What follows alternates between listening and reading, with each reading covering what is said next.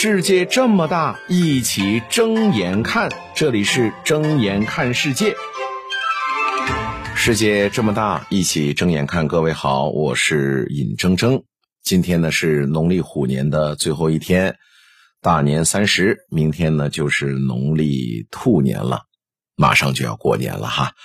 春节是咱们中国人的传统习俗啊，但是呢，有人呢用一个金字塔。来形容春节，塔尖呢就是一个累字儿，然后就是消费，然后是大聚会，然后是胡吃海睡，然后是短信满天飞，然后是大家拜年贺岁，鞭炮声震天欲碎，探亲询问纯粹受罪，最后一层呢就是酗酒深醉，伤身又伤胃啊，这么一个金字塔的这么一个形状哈。你说，咱们年轻那会儿二十来岁的时候，你说过个年要的是什么呢？要的是个气氛啊，推杯换盏的这种肆意，求的是什么？人来人往的热闹。但是现在呢，一转眼，人到中年了，终究呢没办法再任性哈。呃，这个任性是想，但是身体吃不住哈，得要扛起整个家庭啊，里里外外呢操办各种的琐碎事儿。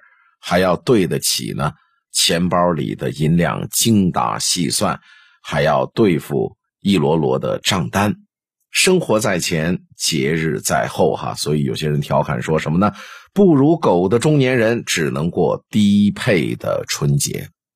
当然，呃，今天咱们这期音频呢，并不是一个说让大家呢很丧的这么一个音频哈。咱们要从现实出发来。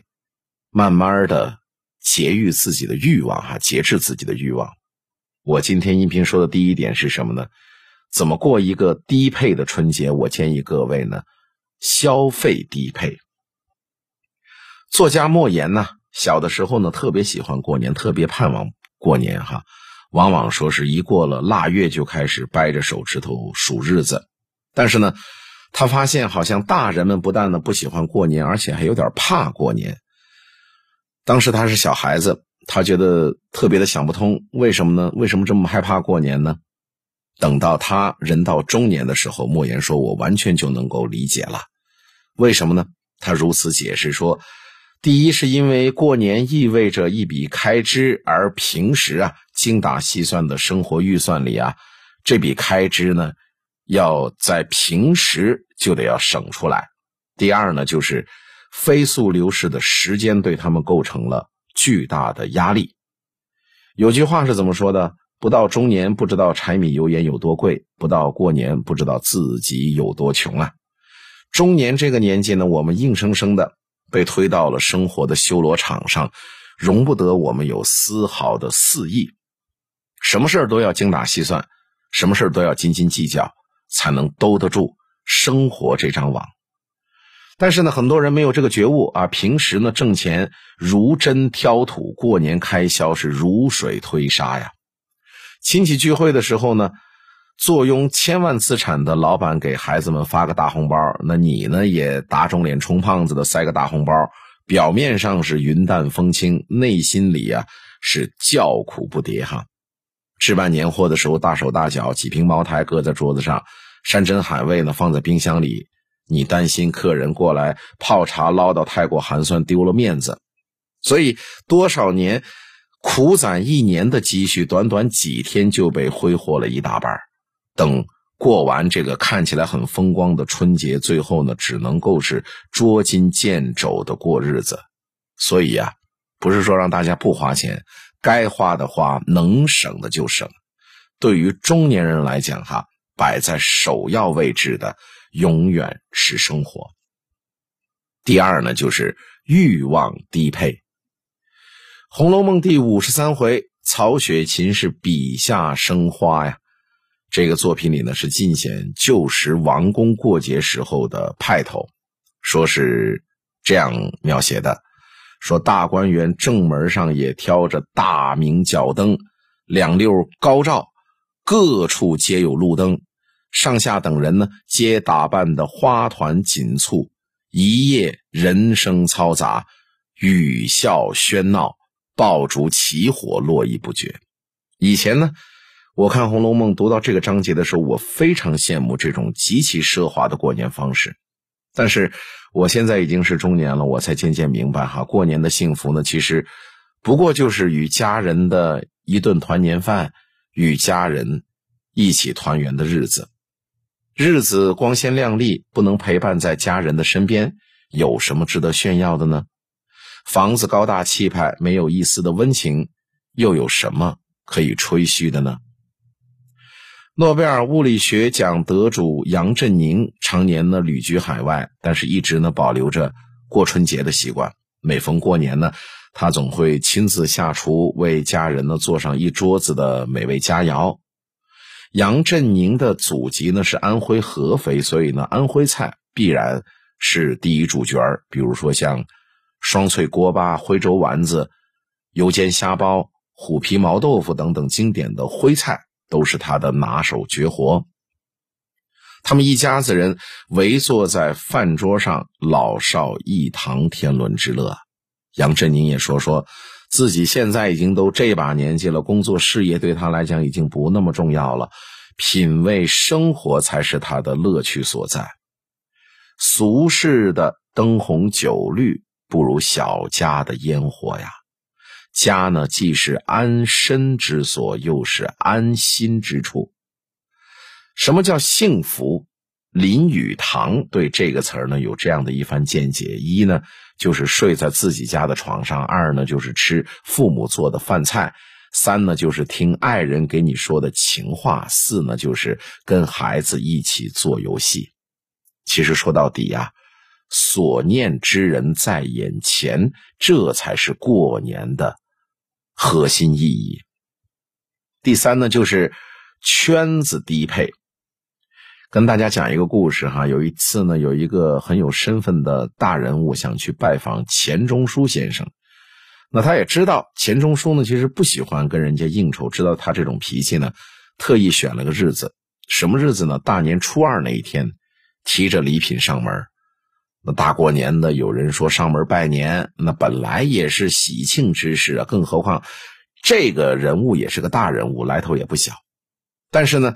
这个人还没迈进门呢，钱钟书呢就隔着门缝哈，就拒绝了，说：“谢谢，我很忙，我很忙，我很忙，谢谢，谢谢，谢谢。”钱钟书啊不喜欢跟陌生人交谈，也几乎呢不愿意参加应酬。看起来冷漠、不近人情的钱钟书，其实他的心思很简单。就在他看来，没有意义的社交，那远不如花点时间经营好自己的小圈子。所以呢。钱钟书会从十七公里以外跑去参加朋友的婚礼，也会呢跟好朋友一起呢咏诗赏景、把书夜读。就像钱钟书他自己所说的，不必找一些不三不四的人说一些不痛不痒的话。钱钟书不是说不社交，只是在他的圈子里呢，泛泛之交远远不如三两知己。那很多人呢借着拜年的机会哈，传酒局、送礼物。希望呢，跟一些大佬能够拉近关系，但是其实他们也知道哈，酒桌上的感情没有办法延伸到桌外，再多的礼物换来的也只是假交情。别人呢，跟你勾肩搭背，把酒痛饮，事后呢，你不过也就是人家微信通讯录上的一个冷冰冰的名字。那别人呢，答应了几个口头支票，转眼之间，其实你就是路人甲乙丙丁。人脉呢，因利而主；朋友呢，是因情而聚的。一些圈子，你哪怕你是硬着头皮强挤进去，也只能是游离于边缘。过年你好不容易放个假，与其在酒局上阿谀奉承，你不如呢找一些好久没见的知心好友，小酌几杯，畅谈这一年的光景。经历与过往，无论是快乐还是忧伤，其实都是最好的下酒菜。我要说的第四点是目标低配。在唐朝的时候呢，诗人杜甫曾经写有呃一首诗，叫做《杜魏宅守岁》。诗是这样的：四时明朝过，飞腾木槿斜，谁能更拘束？烂醉。是生涯，就是那年的春节，杜甫明面上呢是喜庆张罗，心里却涌起一阵的失意。啊，过完了今天，他就四十岁了，但是他觉得他寸功未建，治国平天下的理想碎了一地。他觉得他有的只是呢一些蝇营苟且。那千年前杜甫的内心苦涩，如今的这个中年人，我相信仍然是深有体会哈。年初想着说年底呢能够让存款翻一番，但是呢一看年底了，这腰包呢还是干瘪如初啊。或者说年初想着在单位上更上一层楼，但是呢到头来还是在底层摸爬滚打。尤其是在过年这种节点，在与时间的告别之下，这种失落感不可避免的被放大了。或者说，你过年回老家参加了一场同学聚会之后，看到以往呢学习不如自己的同学成了老板，看到进入体制的同学呢平步青云等等吧，再反过头来看看自己，似乎一事无成，只能呢反复咀嚼着苦涩。但是呢，对于这种生活状态，我觉得尼采说过一句话，说的很好哈。对于平凡人来说，平凡就是幸福。年轻的时候，远处是风景；中年到了，近处才是人生啊。为目标疲于奔命的时候，眼下的风景也会离我们而去。人生本来就没有高低之分，眼这个尘世间的各种的幸福，都是自己过出来的。想起一个故事，一个欧洲学者曾经问梁晓声说：“你们中国人心里好像都在暗暗的怕些什么？究竟你们在怕什么呢？”梁晓声回答说：“那是一种很平凡的东西。”欧洲学者问了：“那究竟是个什么东西？”梁晓声说：“那就是平凡之人的人生本身。”哎，我看完这个故事，我觉得深以为然哈。人生一世，腰缠万贯不一定换得幸福，位高。显达未必少几分忧愁啊！当我们穿过人山人海之后，发现平凡其实才是生活的唯一答案。有个作家叫摆渡人，他曾经的问他的大学教授说：“什么才是理想的生活？”教授的回答也是很引人深思。他说：“到了某个年纪，你自然就会顿悟，身外之物根本没那么重要，低配的人生才是最踏实、最稳定的。”所以说过年呢，过的也是人生低配的春节，别有一番味道。因为中年的妙趣在于做自己能做的事儿，享受自己所能够享受的生活。新春佳节马上就要到了，愿各位朋友们阖家团圆，幸福安康。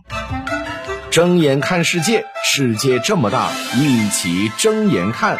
感谢收听。